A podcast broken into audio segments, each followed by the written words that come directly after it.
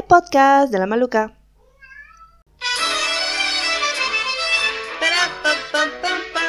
Ay, señoras y señores. Ay, por favor, me encanta el intro. Bienvenidos al podcast de la Maluca. Como pueden escuchar en el intro, en la canción Se dice de mí, que es el tema principal de Yo soy Betty la Fea, la telenovela colombiana que fue creada por RSN Televisión y escrita por Fernando Gaitán, ganadora del Guinness Record del 2010 y se estrenó el 25 de octubre de 1999 y finalizó el 8 de mayo del 2001. Muchas gracias Wikipedia por darnos esa información. Esta telenovela que fue todo un boom y una sensación, además de Colombia, en Venezuela también fue un total éxito y yo la habré visto teniendo como, yo diría como 10, 11 años más o menos. A través de mis redes les pregunté si estaban interesados en saber mi opinión con respecto a esta telenovela, porque les comenté que la estaba volviendo a ver y dije, bueno, voy a hacer un podcast que se llame Viendo Yo soy Betty la Fea con ojos feministas. ¿Por qué? Porque yo tengo muy buenos y gratos recuerdos de la telenovela cuando la vi siendo muy pequeña. Recuerdo que la disfruté, que era una comedia, que era súper graciosa, la veía con mi mamá, la comentaba con nuestros amigos en, la escuela. Entonces cuando vi que Netflix, eh, Netflix de Latinoamérica, porque mi amiga Andrea que está en Estados Unidos me dijo de que ella no la puede ver allá, amiga, I'm so sorry for you.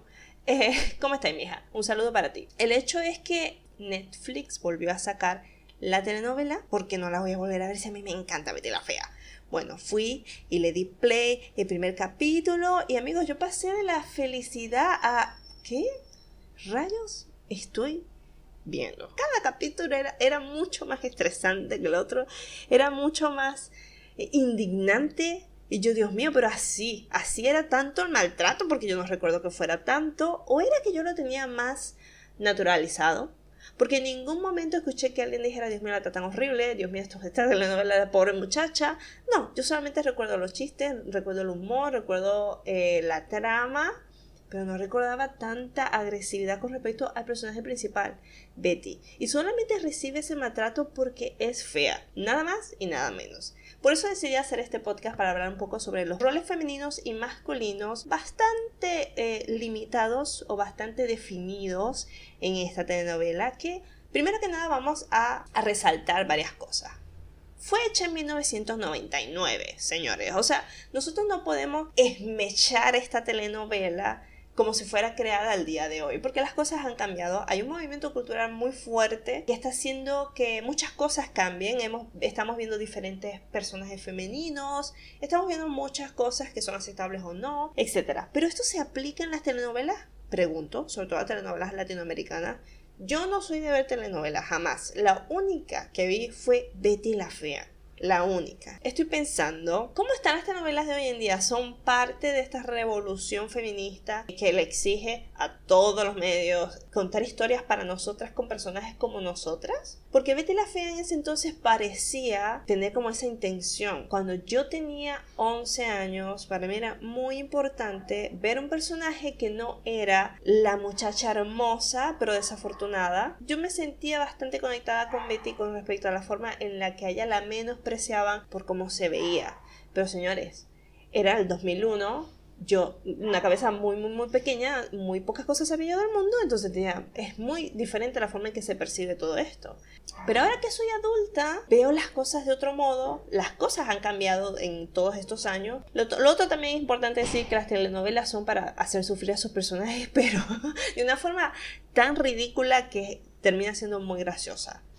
Bueno, entonces para mí es muy importante resaltarles a ustedes el hecho de que el tiempo, el contexto en que se creó esta telenovela es muy diferente al de ahora. Hay que aceptar esta trama, hay que entender por qué nació esta historia y hay que empezar a detectar las cosas que en ese entonces estaban muy naturalizadas y que hoy en día tenemos que aprender a darnos cuenta de que no. Para mí, Betty la Fea podría ser una telenovela que nos ayude a entender nuestro pasado, a entender qué tanto hemos cambiado y eso nos, da evidencia de cómo nuestro pensamiento con respecto a ciertos estereotipos, si está cambiando o no. Creo que podría ser un buen ejercicio, pero bueno, vamos al chisme. La protagonista es Beatriz Pinzón Solano, ella, eh, a la que le dicen con amor Betty, ella, primero que nada, lo que sabemos en el primer episodio, cómo nos introducen al personaje. Y a mí me encanta esto porque inmediatamente que veo el primer episodio, empieza es con la cámara haciendo de los ojos de Betty. O sea, todo lo que Betty ve al ingresar a Ecomoda todas las reacciones de los personajes a su alrededor hasta que llega a la oficina donde le hacen la entrevista. Esa forma de tratar la cámara que debe tener su propio nombre. A ver, vamos a averiguar. Muy bien, ya averigué se llama cámara subjetiva. Muy bien, entonces vemos en cámara subjetiva o en plano subjetivo todo el recorrido que hace Betty. Y eso me recordó inmediatamente a El Diablo Viste a la Moda cuando utilizan, no sé si exactamente la cámara subjetiva, pero es ese mismo eh, tratamiento, pero tengo idea de que Miranda puede ver. Ay, vamos a ver, lo voy a buscar clip porque no quiero estar haciendo una comparación sin, sin entender bien de lo que hablo. Bueno, comparando a Betty con Miranda. Es que el, me imagino, esto no es plano subjetivo porque nosotros vemos como el personaje entra, pero lo que me llama la atención es que entre, entre las dos entre la telenovela y la película, vemos cómo todos los personajes reaccionan con respecto a este personaje principal. Con Betty vemos cómo ella ve la forma en que todo el mundo reacciona por su aspecto y por Miranda cómo todo el mundo se prepara para su llegada. Y esto habla un poco de la influencia de ese personaje con su entorno. Y con Betty lo que podemos apreciar inmediatamente es que a la gente le desagrada y la menosprecia, la trata súper mal, le hace caras, o sea, hasta le hace comentarios hirientes y eso lo vamos a seguir viendo de aquí hasta que Betty hace su transformación. Me llama la atención de que estas dos escenas se parecen mucho y porque en, El Diablo viste la moda y Yo soy Betty la Fea tenemos un personaje que tiene que cambiar su aspecto para poder evolucionar en la trama, para poder adaptarse al medio donde se desenvuelve. En El Diablo viste la moda es la protagonista, no tengo idea de cómo se llama y lo voy a empezar a googlear. Andy, la protagonista de El Diablo Vista a la Moda. Entonces, ¿qué sabemos de las dos? Las dos son desprolijas, no, no le prestan mucha atención a su, a su aspecto físico y ellas tienen que pasar a atravesar un cambio sobre cómo se visten, cómo lucen y cómo se muestran ante la sociedad para sobrevivir al mundo de la moda, que es bastante estricto, es un mundo bastante superficial, donde lo, eh, como te ves lo es todo. Entonces tenemos estas dos similitudes, pero las dos, estos dos personajes femeninos van a atravesar por caminos completamente diferentes. Lo que tenemos en común es que están en un mundo donde las desprecian por cómo se ven. En, yo creo que después de este episodio voy a hacer uno de El Diablo Vista la Moda. Chao, se acabó. Así lo defino. Después el próximo episodio de este va a ser vamos a hablar un poco sobre El Diablo que está en moda. En fin, volviendo a la telenovela Yo soy Betty la Fea, eso es lo que vemos de Betty en un principio. Cuando ella llega a la entrevista, ¿a quién se encuentra que es la segunda candidata más fuerte? Que es Patricia Fernández, que tiene todo lo que se necesita para, para, para entrar. Físico, es hermosa, un cabello espléndido, se viste muy bien, tiene muy buen aspecto y no tiene para nada experiencia, ni siquiera de trabajo, porque esa niña se fue a estudiar los seis semestres en la San Marino y se casó con un hombre bastante adinerado, nunca ejerció, se divorció, no terminó su carrera, no nada, y como está desempleada y a punto de la bancarrota, le pide favor a Marcela, su mejor amiga, que le consiga un trabajo en Ecomoda. En cambio, Betty es una excelente profesional, ella es una economista joven, brillante, así como dice Wikipedia, muy poco atractiva, eh, sabe de finanzas, ha hecho posgrado, eh, trabajado en un banco y no, no puede conseguir trabajo simplemente porque es fea, a tal punto que ella no pone en su currículum la foto. Porque sabe que se pone la foto nunca la llaman. Y todos sus compañeros que se graduaron con ella han conseguido empleo. Los únicos que no tienen empleo todavía son ella y su mejor amigo Nicolás, que es igual de inteligente e igual de poco eh, atractivo. Tenemos a este personaje que por su aspecto no consigue los méritos o las oportunidades para crecer. Y tenemos a este otro personaje que no tiene ninguna experiencia, que no tiene ningún conocimiento y simplemente por cómo se ve se le abren todas las puertas y es más, es Patricia la que es contratada. La única razón por la que Betty consigue el empleo es porque Patricia es la mejor amiga de la novia del jefe, Armando Mendoza. Porque si esa niña fuera cualquiera, y no conociera a Marcela nunca, sería contactada inmediatamente y a Betty nunca le habrían dado la oportunidad. Así que Betty tuvo la suerte de que ella fuera la mejor amiga de Marcela y Armando es un infiel de pies a cabeza, desde la I infiel hasta la L. ya no me acordaba cómo se escribía la palabra. Este, como él es un infiel 100%, no quiere que su novia prometida, futura esposa, le esté vigilando la vida y por eso no quiere a Patricia. Además de eso, también le había pedido al contratador, este imbécil, no, recuerdo cómo se llama, que él quiere una persona eficaz. Más que sea bonita, no, él quiere una persona eficaz. Y esa persona más que eficaz, porque Betty tiene un perfil mucho más elevado que el de secretaria, fue pasada por alto simplemente porque, porque fe, bueno, porque, porque cómoda, porque lo que sea. El hecho es tan trascendental que él, por su fealdad, esto se discute. Marcela obviamente lo discute porque ella tiene la intención de que sea Patricia la que esté ahí. Y ella va y se lo cuenta al papá, todo el mundo, todo el mundo ahí discutiendo de por qué no la contrata, porque cuál es el problema de que sea fea, dice Armando, que solamente quiere una muchacha que sea eficiente, que sepa trabajar. Eh, y obviamente no va a querer a Patricia nunca porque conoce las intenciones de su exnovia. El hecho es, saltamos esto, Betty entra a la empresa y empieza la telenovela empiezan todos estos dramas. Vamos a empezar a hablar de los personajes, que es lo que más nos interesa. Yo quiero hablar primero de los personajes masculinos. Voy a hablar del más inocente de los personajes masculinos, que es Nicolás Mora. Nicolás es el personaje más eh, agradable entre los ojos del público. Es gracioso, es muy inocentón, en cierto punto te enternece esa amistad que tiene él con Betty, son como hermanos, realmente se criaron como hermanos, estudiaron lo mismo, viven en, la misma, en el mismo barrio eh, y tienen una relación muy bonita, ellos dos una amistad muy linda, se hacen bromas entre ellos, los dos aceptan que son feos, se ríen de eso, es su confidente, Betty le cuenta las cosas, pero para ciertas cosas como que medio tonto el niño. pues tú te pones a ver la telenovela y a veces él dice unas cosas que no tienen nada que ver con, la realidad. Lo malo de Nicolás es que es un acosador callejero. Hay una escena donde le dice a una mujer, mira, algo así como que, mira, pareces una hermosa flor, me gustaría regarte. O sea, ve a las mujeres igual, como casi la mayoría de los hombres de esta telenovela. Ah, una cosa que no les mencioné es que vamos a hablar primero, vamos a dividir esta novela en Desde que Betty entra cómoda hasta que descubre el plan de Armando y Mario. Y la segunda parte, porque todavía no he llegado hasta allá, son 300, 300 y algo de episodios. Son muchos episodios y yo voy por el 49 y realmente no me quiero perder la evolución de estos personajes, a pesar de que ya conozco la historia. No les quiero hacer como un completo análisis sin ver todos los episodios. Eh, en el episodio 49 apenas Mario y Armando empiezan a hacer el plan de crear esta empresa Terramoda eh, y de hacer que Betty sea la dueña y bueno hacer todo este fraude. De nuevo con Nicolás, bueno sabemos que Nicolás no sabe tratar a las mujeres, él quiere conocer a Patricia porque le parece un bombonazo, tiene la típica el típico, la típica conducta de hombre cazador. Sí, porque es esta forma de ver a las mujeres como, como comida que se puede disfrutar. Entonces él tiene este, este perfil de hombre que ve a las mujeres con esa intención. Es más, en todas las referencias que hablan, cuando un personaje femenino o un personaje masculino en Betty la Fea habla del contrario, hablan como como comida, es una cosa así como que este pedazo de carne es súper delicioso, qué rico, ay, qué sabrosa, qué piernas, qué senos, así lo hablan directamente, un poco es absurdo. Nicolás es un personaje que se ve bastante inocente, pero que tiene esta conducta de acosador, callejero, de estarle diciendo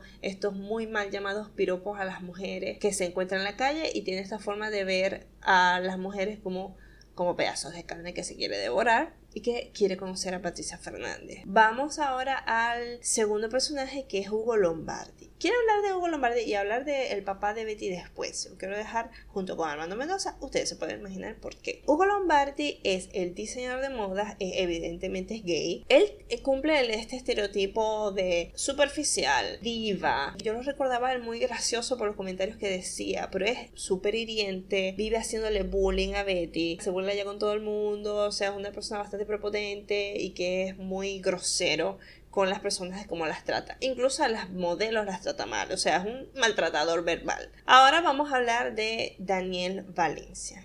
Daniel Valencia es un personaje bastante interesante. ¿Por qué? Porque él es un hombre con poder. Ahora, sucede algo. Patricia está interesada en salir con él porque Patricia está casando un hombre con dinero que la mantenga. Y ella lo dice literal. Lo que sucede es que cuando ellos tienen su primera cita, que fue eh, acordada con Marcela y la otra hermana de Marcela que también se llama Beatriz, María Beatriz creo que se llama ella, que es un personaje bastante molesto. Bueno, estas, estas dos hermanas lo obligan a él a salir con Patricia. Patricia lo hace con la intención de ponerle celos a Mario Calderón. Porque ya sabe, debido a que Marcela le, le dice de antemano que su hermano, que con su hermano, mira que ni lo intentes así, no lo intentes. El hecho es que ellos se encuentran y él le dice, mira, tú a mí no me interesas para nada, yo lo único que puedo tener contigo es una relación sexual y punto. Patricia se para indignada y o sea, lo deja así, le dice, ¿sabes qué, papito? Yo no quiero nada de ti, chao. Me voy. Yo solamente que te quería conocer porque eres el hermano de mi mejor amiga, lo que sea. Pero bueno, no no me interesas, me voy de acá. Marcela le dice a Patricia, cuando Patricia le pregunta que por qué la trató de una forma tan desagradable, él le dice, mira, ya Daniel se acostó con todas las mujeres que se podía acostar, ya él superó esa etapa, para él eso no es, él no es como Mario, él no es como Armando, que ellos están como alborotaditos todavía, él no, ella superó todo eso, es que ahora está trabajando para el gobierno, está más enfocado en su trabajo porque él superó todo eso y él sabe lo que quiere con las mujeres y lo que no, no le importa, o sea, de resto, él va al grano, él no pierde el tiempo, no te va a engatusar ni nada porque él sabe lo que quiere. Este personaje que tiene bastante poder y que trata tan mal a las mujeres, o sea, directamente le dijo a, a Patricia lo que quiere de ella y que impone su poder ante, los, ante este personaje femenino Patricia. Y después de que hable de Patricia vamos a hablar de esa escena entre ellos dos. Lo que ustedes deben saber es que él cumple con este rol de este hombre eh, que tiene poder y que utiliza a las mujeres y que con este boom que se dio de Me Too vemos las consecuencias de estos roles masculinos en nuestra sociedad. Ahora, continuemos. Vamos a hablar de Mario Calderón, que es este payaso mejor amigo de Armando Mendoza.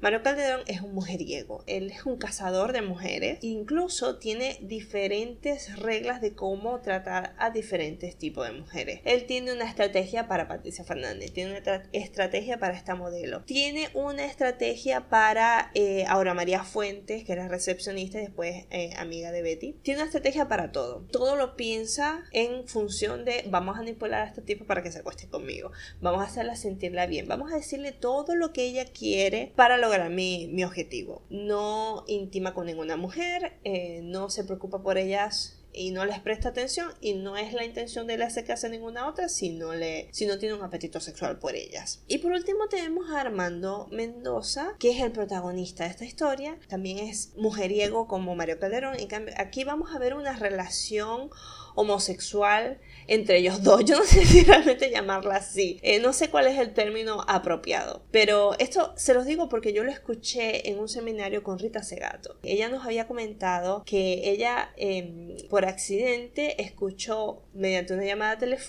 una llamada entrecruzada. En ese entonces a veces las llamadas se entrecruzaban y tú podías escuchar eh, la conversación de las personas ajenas cuando ibas a hacer tu, tu llamada. Pues escuchó cómo un hombre le contó cómo había abusado sexualmente a una chica, a su mejor amigo, y entre los dos estaban disfrutando la osadía. Y esa relación, tenía idea de que ella lo había llamado así como una relación homosexual porque es la base de esa violación fue para satisfacer esta relación entre estos dos hombres, que entre ellos dos no tienen sexo, pero disfrutan de las hazañas sexuales uno del otro y la comparten. O sea, de eso, de ahí está esa camarada. Y esta misma relación es la que vamos a ver con Mario y Armando Mendoza. Son dos hombres que disfrutan de su vida sexual compartiéndolas con entre ellos dos. Hacen planes sobre cómo salir con ciertas mujeres. Uno le lanza una mujer a la otra. Tienen esta amistad que se basa solamente en sus aventuras sexuales y le dice, o sea, la intención de Mario es decirle, amigo, no te cases, no pidas tu libertad, hay muchas cosas a las que vas a disfrutar todavía, no es el momento, tú no te quieres casar con Marcela. Y Mario se va a relacionar después con Patricia y,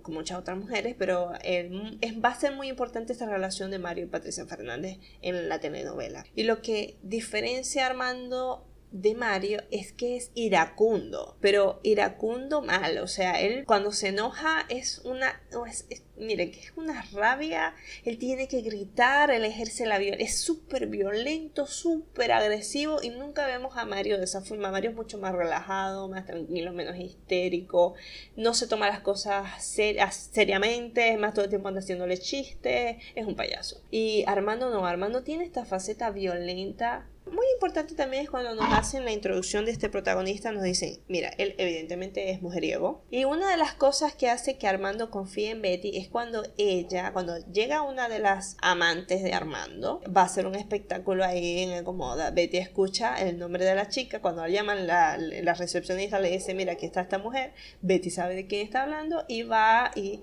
controla la situación para que Marcela nunca los vea ellos dos juntos. Entonces después Armando sale de cómoda con esta modelo que está desesperada por él porque él le prometió a ella el mundo y ahora después vio que él se iba a casar y anda llorando desesperada y Armando la amenaza, le dice mira, de nosotros no hay nada y si tú no dejas la idiotez no vas a volver a trabajar como modelo más nunca en tu vida. Ahí es cuando Armando utiliza esa carta de este personaje masculino con poder como Daniel Valencia, que hace las mujeres con las mujeres lo que quiere y cuando las desecha, las desecha mal y si ellas quieren eh, alzarse ante ellos, él eh, de nuevo.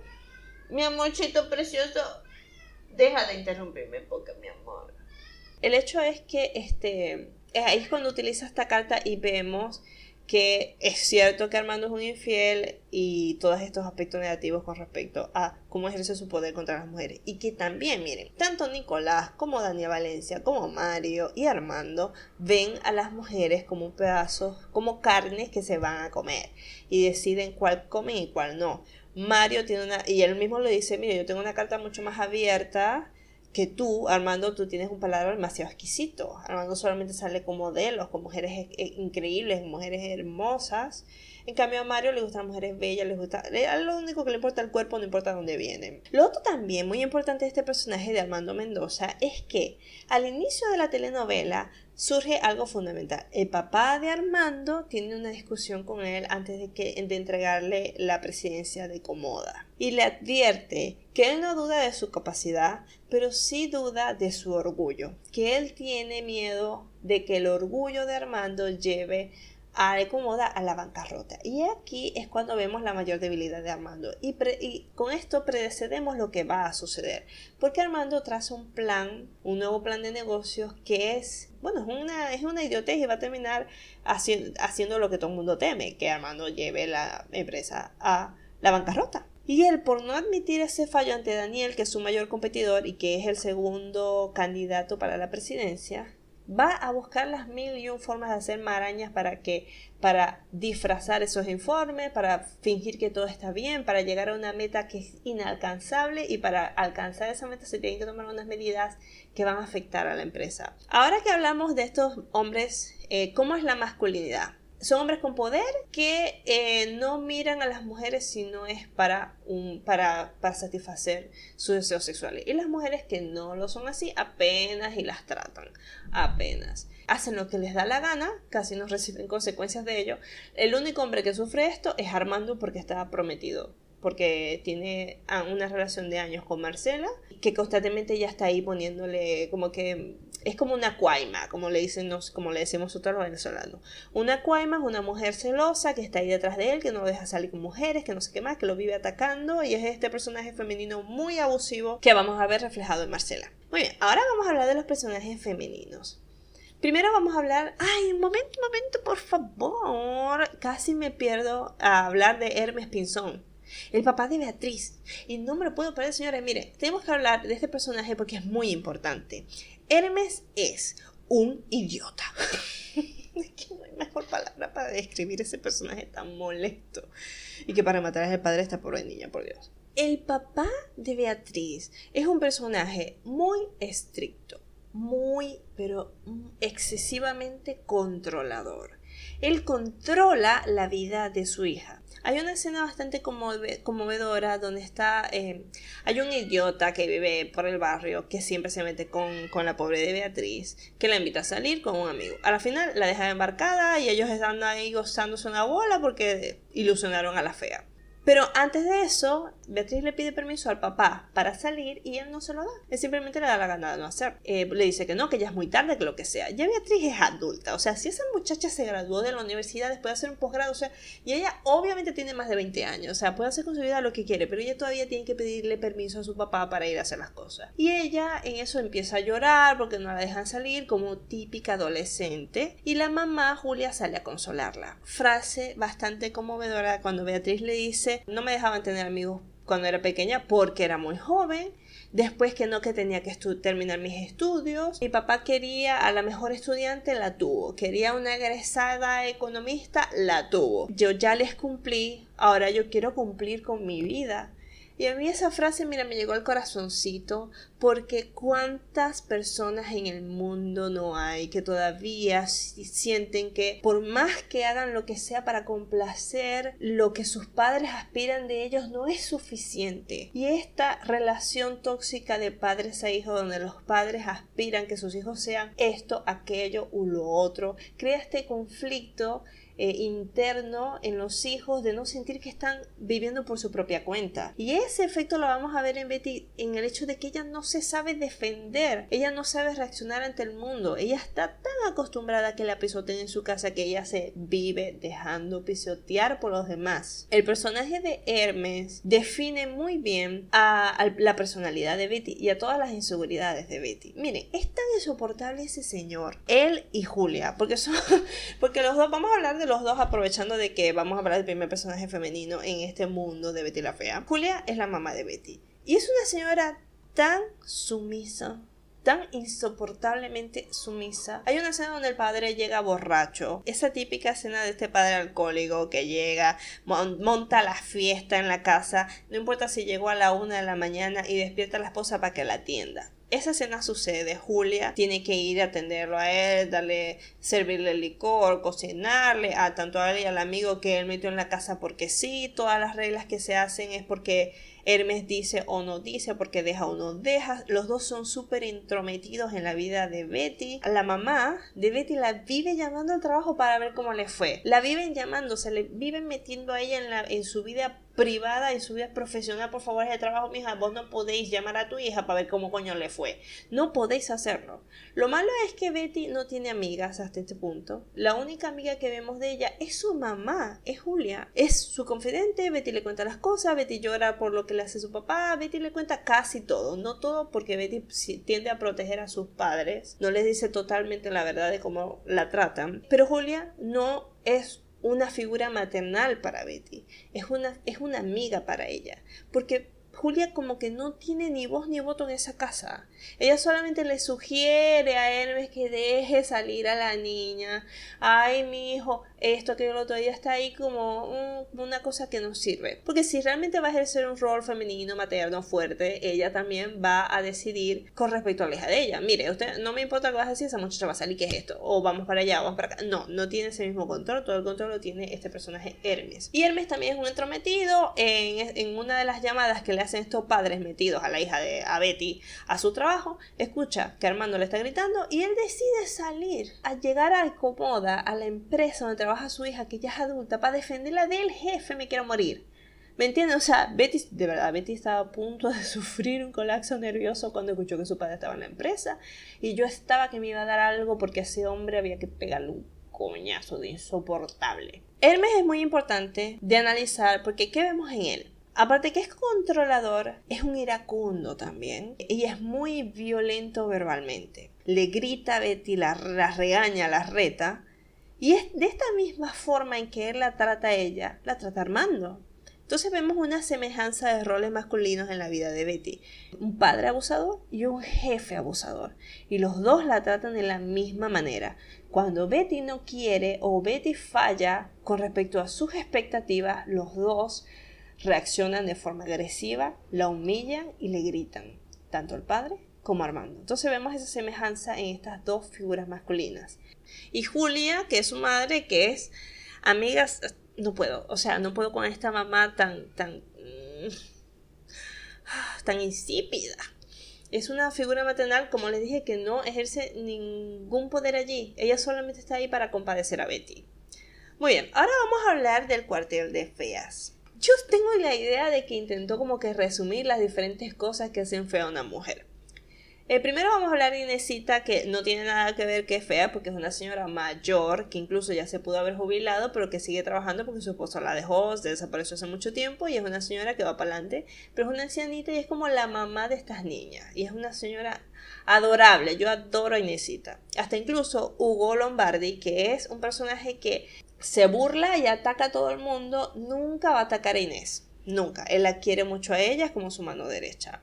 Y Inesita va a ser como la voz de la razón para todas estas mujeres locas, eh, las que le va a decir lo, qué es lo correcto que hay que hacer. Tenemos también a Sandra Patiño, que su defecto es que es alta. O sea, lo que hace fea a Sandra es que es una mujer altísima y a los, los hombres no se sienten atraídos por las mujeres que son más altas que ellos porque obviamente ego, ego amigo que te haces presente, o sea, un hombre siempre tiene que ser mucho más alto y protector. Estamos hablando de un canon físico que tiene esta simbología de que es el hombre eh, que protege este ser indefenso, que es la mujer, y no puede ser ese ser indefenso mucho más alto que él que lo pueda cargar. Entonces, el defecto de Sandra es que es altísima. Tenemos también a Sofía de Rodríguez, que su defecto es que ella es una mujer mayor, estaba casada y su esposo la cambió por una mujer mucho más bella y joven, específicamente joven.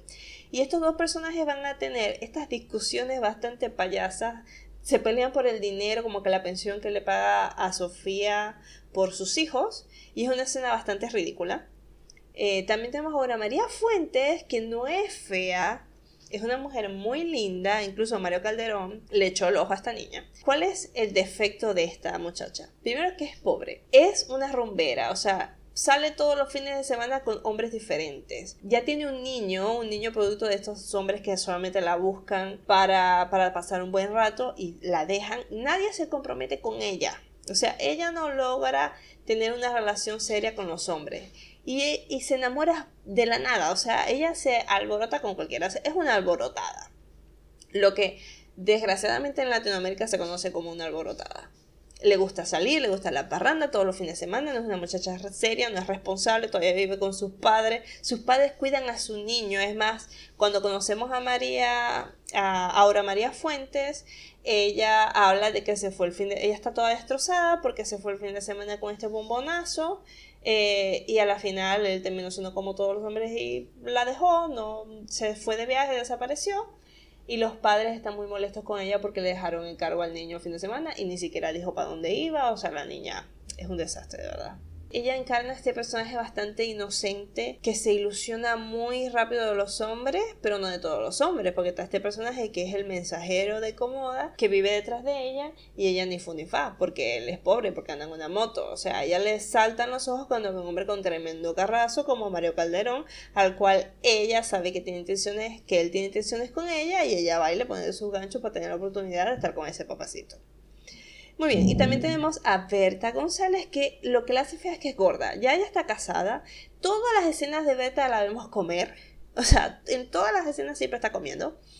Y su defecto es eso, que es gorda. Y este personaje que me llama mucho la atención, que es María Valdés, que al parecer lo que la hace fea es que es negra. O sea, yo realmente no, no entiendo muy bien esto. Es como que no me llegó muy bien el mensaje, pero esto es lo único que yo recibo de esta niña. Primero, María Valdés es una mujer hermosa. Pero hay una escena donde ahora María Fuentes lo llama a uno de estos amigos de rumberos de fines de semana vamos a salir, tengo un amigo, eh, invítame a una de tus amigas para que lo acompañe. Ella va a María Valdes, le dice vamos a salir con estos amigos y ella le dice y usted le dijo a ese muchacho que yo soy negra porque no todos los hombres salen con mujeres negras y a mí esta frase se me quedó como que o sea que es esto, este es el defecto de este personaje ¿qué quisieron decir aquí? ¿van a seguir tratando este tema? ¿qué va a pasar con María Valdes en el futuro? yo no recuerdo de esto absolutamente nada entonces estoy muy interesada en saber cuando termine cuando termine de ver la telenovela qué va a pasar con este personaje porque si el punto central de por qué esta niña no no sale con nadie simplemente porque es negra, ok, aquí hay un tema fuerte que hablar. Estamos hablando de esta, una telenovela colombiana. Y bueno, ustedes saben que aquí hay muchos asuntos que, que tomar. Y no sé si lo dejan al aire, porque si esto lo dejan simplemente al aire, me voy a molestar. Pues estamos hablando, amigos, de un tema serio. Ok, Por último, estos son el cuartel de feas y lo que vamos a saber de estas, estas muchachas es que por primera vez en la vida de Beatriz, ella tiene un grupo de amigas que la apoyan. Antes de eso no existían. Antes de eso eran los estudios y su amigo Nicolás, que de per se se hace su amigo porque, eh, porque es como son vecinos, como que son dos familias que son muy, muy cercanas y ellos por eso se crean juntos y por eso es que es su amigo. Pero de resto, Beatriz no tiene amistades con ningún otro tipo de personaje femenino aparte de su mamá. Y estas mujeres son el apoyo que Betty va a necesitar en este enorme trayecto y ellas inmediatamente la hacen una de su grupo. Eh, cada vez que hay una emergencia, se apoyan entre todas y es lo más hermoso que vamos a ver de los personajes femeninos, lo, más hermoso que vemos hasta ahora en Betty la Fea. La comedia de esto es que las presentan como las chismosas de Comoda, pero la verdad, más, más allá de estas cosas superficiales de que las mujeres son todas unas chismosas, andan con el chisme todo el tiempo y que, y que crea esta idea muy superficial y errónea de que las mujeres no trabajan bien de que las mujeres en una empresa lo que se van a dedicar es a cualquier cosa menos a trabajar. Y es más, eso es lo que las vemos a ellas. Cuando interactúan, solamente interactúan porque van a chismosear y también porque van a apoyarse unas a la otra y sobre todo van a ser el apoyo de Betty. Ellas son como un aire fresco y relajante a todo ese drama horrible que se está viviendo en la empresa y que se va a vivir. Que no todos los personajes femeninos estén ahí para echarse, jalarse los pelos uno contra otro como lo hacen el cuartel Las Feas con Patricia o como vemos que hacen Marcela Patricia contra Betty. Yo creo que sin ese grupo de amigas, eh, sin ese aire fresco de apoyo con este esta alianza femenina, muy superficial, pero alianza en sí. Eso sería un punto positivo para la telenovela. Marcela Valencia, ah, qué personaje. De verdad, es controladora, pero insegura de sí misma. A pesar de que tiene un buen estatus, que tiene poder, la, la tipa es profesional, tiene este trabajo en la empresa, es súper confidente con su suegro, ella sabe quién es Armando, sabe lo infiel que es y aún así se lo aguanta, chica se lo aguanta porque ella se desvive por tenerlo, por tener su amor. Pero ¿qué, ¿qué, clase de amor? La única forma en que Marcela y Armando están contentos es en la cama, cuando hacen el amor. Es más, ellos cuando no están haciendo el amor, están peleando. Ellos están peleando todo el tiempo. Es más, hay un episodio en el que Marcela le dice, a mí lo que más me gusta de nuestras peleas son las reconciliaciones. Y la única forma en que ellos se, se reconcilian es a través del sexo.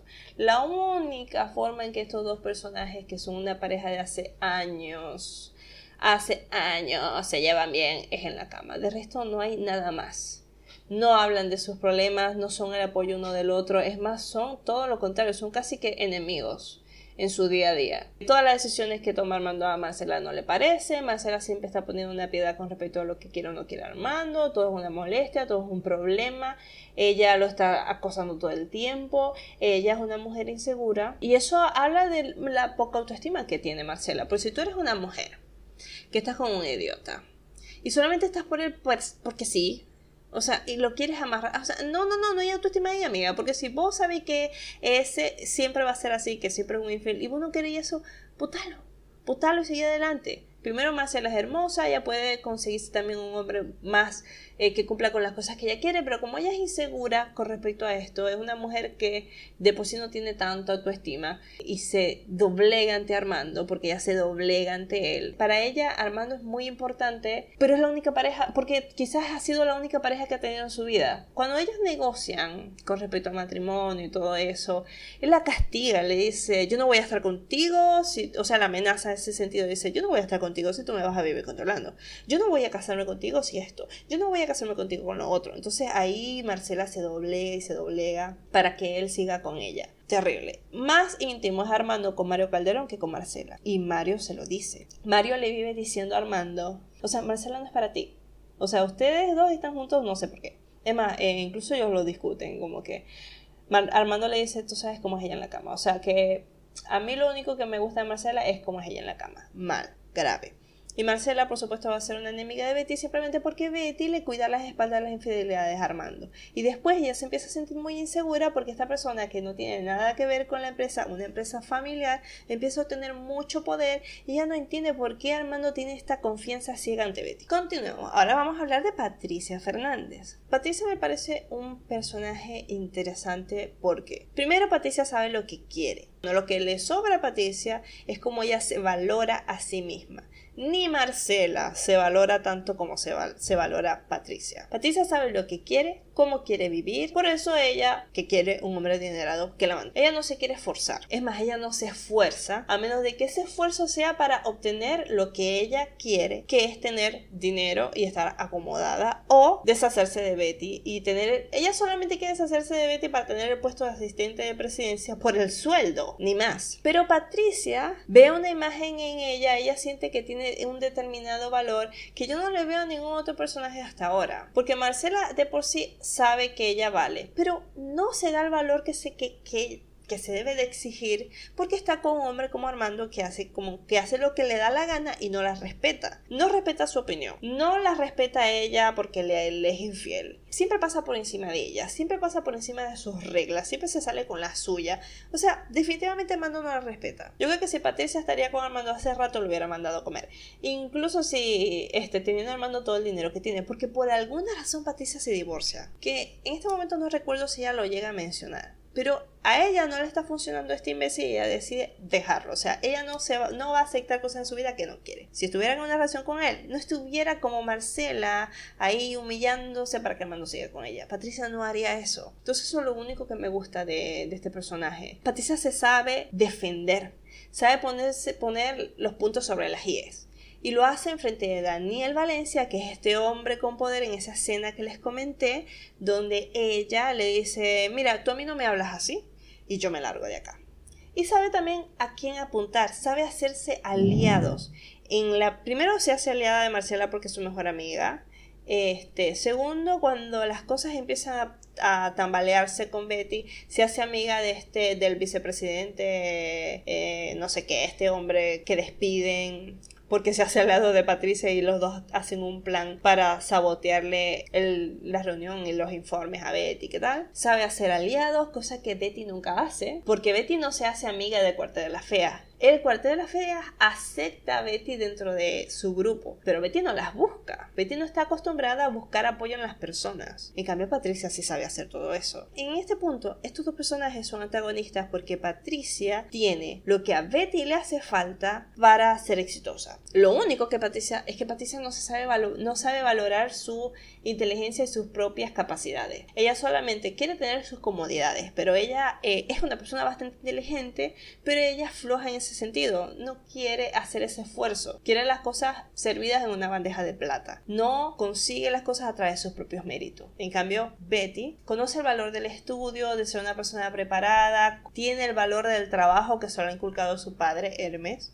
Este perfil de, un trabajador que se esfuerza limpiamente bajo sus propios términos se lo ha inculcado Hermes a Betty eh, y que nadie se lo ha inculcado a Patricia, porque Patricia no tiene ese valor del trabajo y de trabajar tu propio dinero lograr tus propias cosas, no lo tiene y sí lo tiene Betty.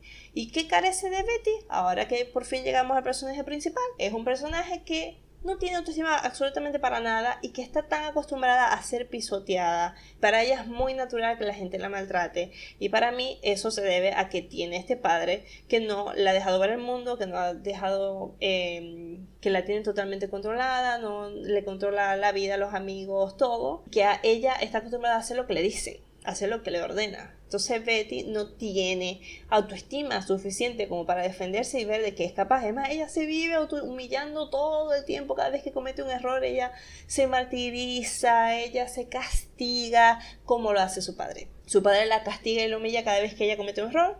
Esto, esto mismo lo aprende Betty y por eso Betty lo acepta de Armando. Betty y Armando nos pueden dar un reflejo de por qué una persona cae dentro de una relación abusiva. Incluso si esta telenovela es tan caricatura, esta telenovela es una parodia de la realidad. Es una comedia, es una, no, mejor decir, es una tragicomedia, porque Dios mío, la tragedia que se vive aquí es pesadísima. La forma en que maltratan a Betty, la forma en que Betty llora, vos te ganas de, de dejar de verla, o sea, porque es insoportable, o sea, es insoportable, pero yo creo que esa es más o menos la fórmula en que las telenovelas funcionan, hacen que el drama sea mil veces peor. Pero sí, el hecho de que se enfatice tanto en lo fea que es, ay, no, porque es horrible, es fea, es fea, y por eso no vale nada, y por eso podemos hacer con ella lo que queramos, y por eso podemos Em, humillarla, jugar con ella, porque no tiene ningún tipo de valor, simplemente porque no se ve bien, que, que carece de sentido, es muy absurdo cuando lo ves en la pantalla, pero quizás nos está hablando de una parodia con respecto a cómo la sociedad menosprecia a los demás por cómo se ven. Solemos darle menos importancia o vemos a las personas con...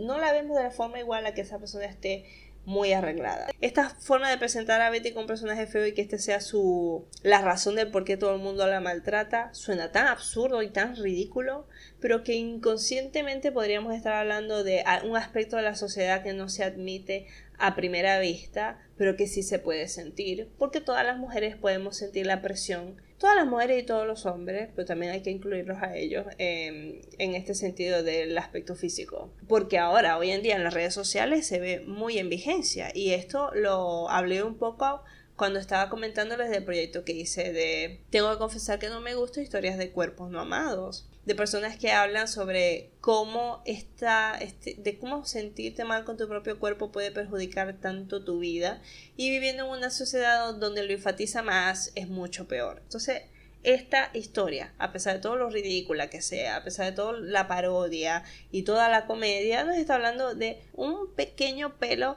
de cómo se trata a las mujeres solo por su físico, de cómo se trata el cuerpo femenino, de cómo se, cómo los hombres tratan, hablan de las mujeres solo por su cuerpo. Y algo muy importante, muy interesante de Armando cuando conoce a Betty, cuando se empiezan a relacionar estos dos personajes, es que Armando desde un principio ve en Betty un instrumento maravilloso porque Betty se presenta como este diamante en bruto que le ha caído del cielo justo en el momento que él más lo iba a necesitar y ella es como su carta debajo de la manga, me su mano derecha porque Betty es increíblemente inteligente y él lo único que necesita Betty es su inteligencia. Betty nunca había sido valorada por su mayor virtud, o sea, Armando empieza a defenderla, a apreciarla por su inteligencia. Pero es apenas, me apenas, porque si tú te pones a ver en sí, Armando ve qué cosas puede aprovechar de Betty y Betty empieza a hacerse unas ideas tan fuera de, de la realidad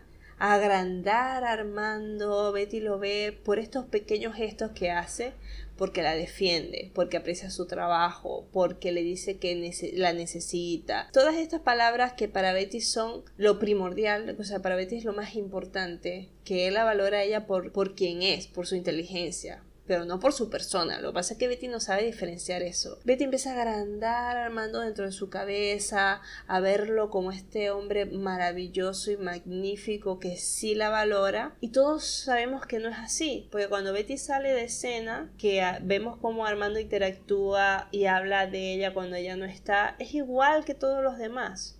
Pero él nunca le demuestra eso a Betty de frente, en cambio todos los demás sí tanto Marcela como Hugo Lombardi, hasta incluso el mismo, ni tanto Mario Calderón, porque yo realmente no he visto a Mario tratar mal a Betty, a menos que me lo esté ah, pasando de largo. Mario se burla de Betty con.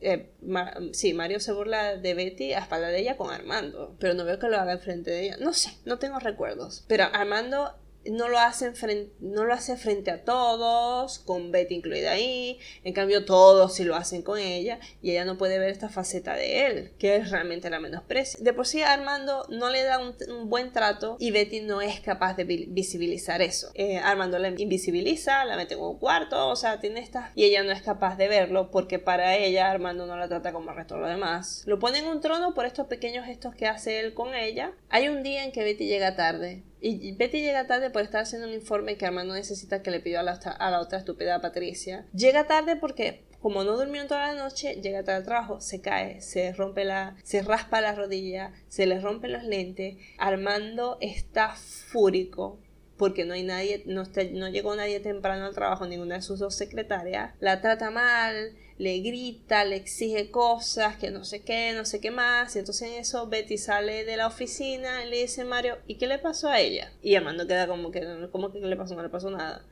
Le dice, pero ¿no viste que cojea? ¿Y no viste que tiene los lentes rotos? Y Armando, no.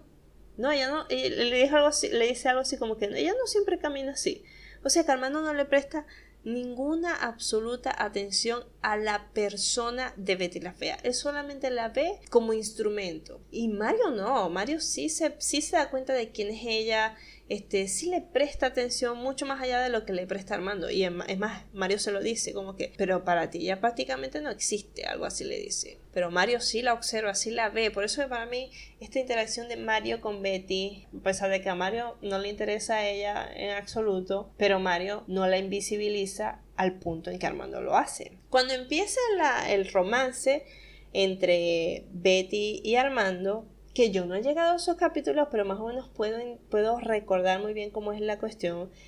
Ustedes saben que Armando y Mario empiezan a realizar este plan hecho por Mario, que es el Don Juan, el que tiene todos los planes habidos y por haber y todas las estrategias para conquistar a toda clase de mujeres. Él hace un plan de cómo conquistar una fea, o sea, cómo hacer que una fea se enamore perdidamente de ti y lo sabe hacer. Muy importante para mí comentarles es que vamos a ver lo que se llama fase de luna de miel en una relación abusiva. Vamos a ver que Armando se va a pasar de lindo con Betty, se va a pasar de tierno y esta pobre niña que no conoce otro rol masculino que no es el abusivo, porque antes de empezar este romance falso por Armando, Betty ya se estaba ilusionando con él y era incapaz de ver lo que es inaceptable. Todas las cosas malas, todos los maltratos que recibe Betty de Armando, ella lo asume a su propia culpa.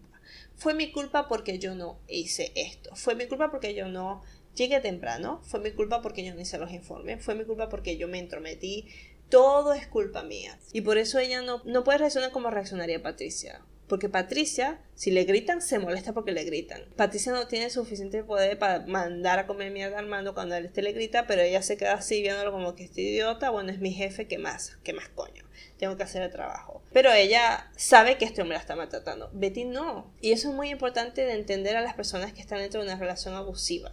Que son incapaces de dar, o sea, ellos son incapaces de reconocer el abuso como tal y todo lo atribuyen a su propia culpa porque si ella no hubiera hecho que él se enojara, Armando sería este hombre maravilloso que ella ve de él y que solamente Betty ve en él, porque el resto de nosotros vemos otra cosa.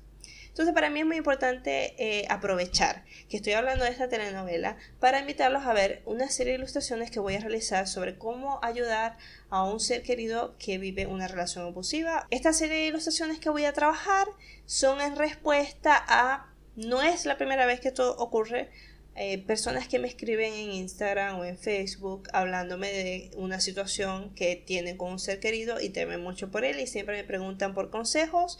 Así que yo dije, bueno, efectivamente yo nunca sabía muy bien qué responder, siempre lo consultaba con mis amigas, las malucas, eh, pero decidí indagar más en internet y estoy haciendo una serie de consejos que estoy ilustrando, ustedes pueden ver en mi cuenta arroba kf y que estoy aprovechando que estoy viendo Betty la Fea y que lo tengo así claro, claro, así bien calentito ese, ese papelito enfrente de mí para que ustedes puedan entender un, un, poco a las personas que pasan dentro de una situación de abuso. Y si no es porque yo les digo, miren, Betty no conoce otro, no conoce eh, otro tipo de, de cariño o sea, no conoce otro tipo de perfil. Porque ella ama a su papá, lo adora.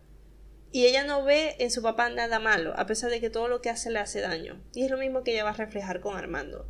Es el mismo tipo de trato. Las personas que tienen una relación tóxica es porque no conocen otro tipo de trato, porque su autoestima se ve totalmente suprimida, porque para ellos la verdad es que todo sucede debido a su culpa entonces el primer consejo que les voy a dar es la comprensión. Tenemos que comprender que son muchas las razones por las que una persona puede caer dentro de una relación tóxica. Y para entender a esa otra persona, para, ejercer empatía con ella, hay que escucharlas. Pues son personas que son totalmente invisibilizadas.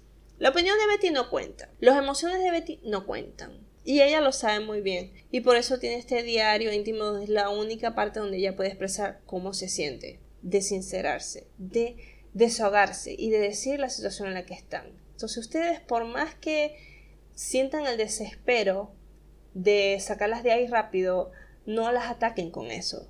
Tienen que darle un espacio para que ellas se puedan expresar porque ellas constantemente son invisibilizadas y sus emociones son siempre menospreciadas y reprimidas.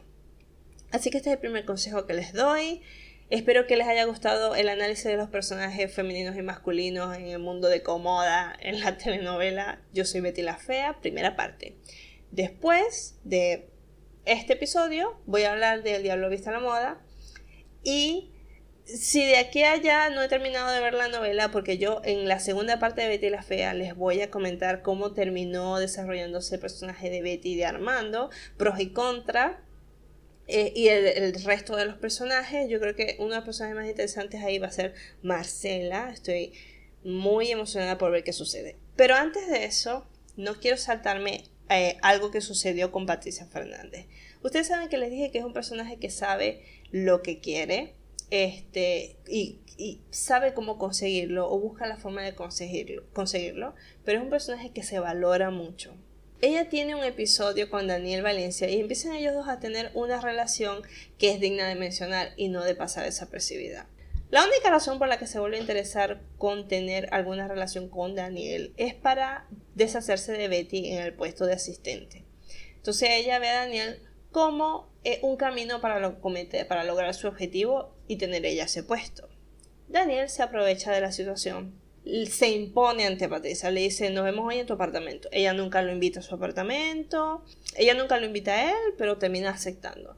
Lo que sucede es que Daniel entra, se da cuenta de la situación que está Patricia, se burla de ella, la humilla y no le interesa. O sea, eh, las emociones de Patricia no le interesan. Ella está hablando con él de, la, de esta información que le tiene de cómoda y él lo que dice es no me puedo concentrar porque tienes unas piernas increíbles. Entonces Patricia medio se acomoda ahí. Ya de por sí Daniel empieza a ponerla a ella incómoda porque le habla de sus piernas le habla de su cuerpo eh, y empieza a acercársele a ella y inmediatamente le empieza a decir que, la que ella lo excita y todo esto y sucede una escena de violación muy maquillada. ¿Por qué? Patricia no tiene intenciones de acostarse con él, pero él la empieza a besar. Y esta parte es donde la fantasía masculina choca con la realidad. Porque cuando él la empieza a besar es como si él le diera un botón al cuerpo de Patricia y ella se derrite ante el deseo y, a pesar de que ella le está diciendo no, no, no, no, con una voz bastante seductora su cuerpo dice otra cosa que ella de verdad sí quiere. En la vida real esta escena sería bastante agresiva, pero como Patricia tiene un botón que se consigue cuando la besan detrás de la oreja, porque así fue como Mario Calderón lo hizo también con Patricia, pero Patricia sí quería. Si nosotros nos podemos analizar la escena de Patricia acostándose con Mario Calderón y la escena de Patricia acostándose con Daniel, tenemos a dos actitudes diferentes. Una Patricia que se ríe, que es coqueta, que, que sigue el juego y cede. A una Patricia que nunca quiere, que se opone, que se opone, pero bueno, él le toca este botoncito que la ablanda y ella se deja hacer. Cuando termina, esta, nunca vemos el acto sexual, vemos el inicio, un corte, sucede otra escena y regresa el otro corte cuando regresa cuando ellos finalizan. Y para mí es una escena muy fea porque tenemos en primer plano las dos piernas de Daniel poniéndose, o sea, él se, se, da a entender que se está poniendo los pantalones. Y entre las dos piernas ese, enmarcan a una Patricia que está en el piso semi vestida, que se está abotonando la falda, súper incómoda. Ella le dice, bueno, ajá, entonces, ¿qué, ¿qué, va a pasar? Algo así le dice, y ella le dice, bueno, cuando, cuando me... Él sale con esta actitud de cuando me vuelvas a hacer te digo, y se va. Cuando Daniel se va, que Patricia se queda sola, ella estalla en llanto. Con este este pequeño símbolo nosotros podemos entender que Patricia fue violada por Daniel. Es una telenovela y no lo ponen de esa forma, porque ellos en todo ese proceso es como que ella quería. Pero ¿por qué Patricia llora?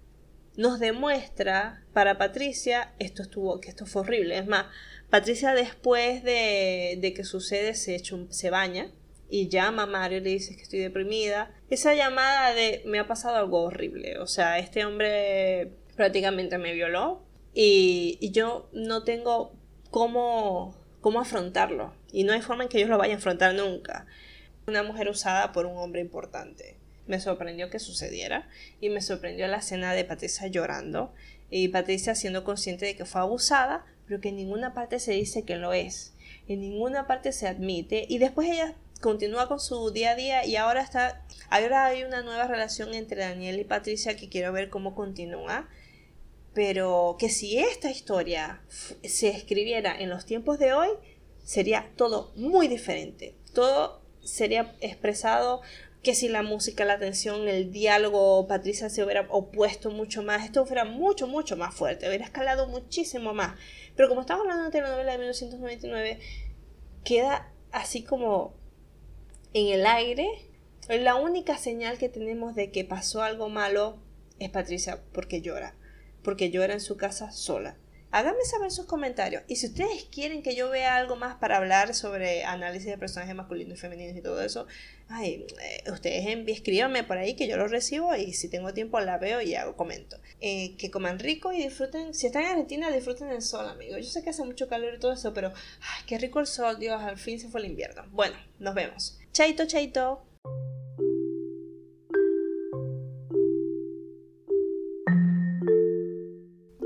Puedes escribirme a mi correo holamalucas.gmail.com enviarnos todas esas historias que quieres compartir o te gustaría que compartiéramos o puedes escribirme a arroba malucapisokf en Instagram, arroba malucapisopodcast en Twitter y en Facebook Katni Ilustraciones, así que te estoy recibiendo por allá.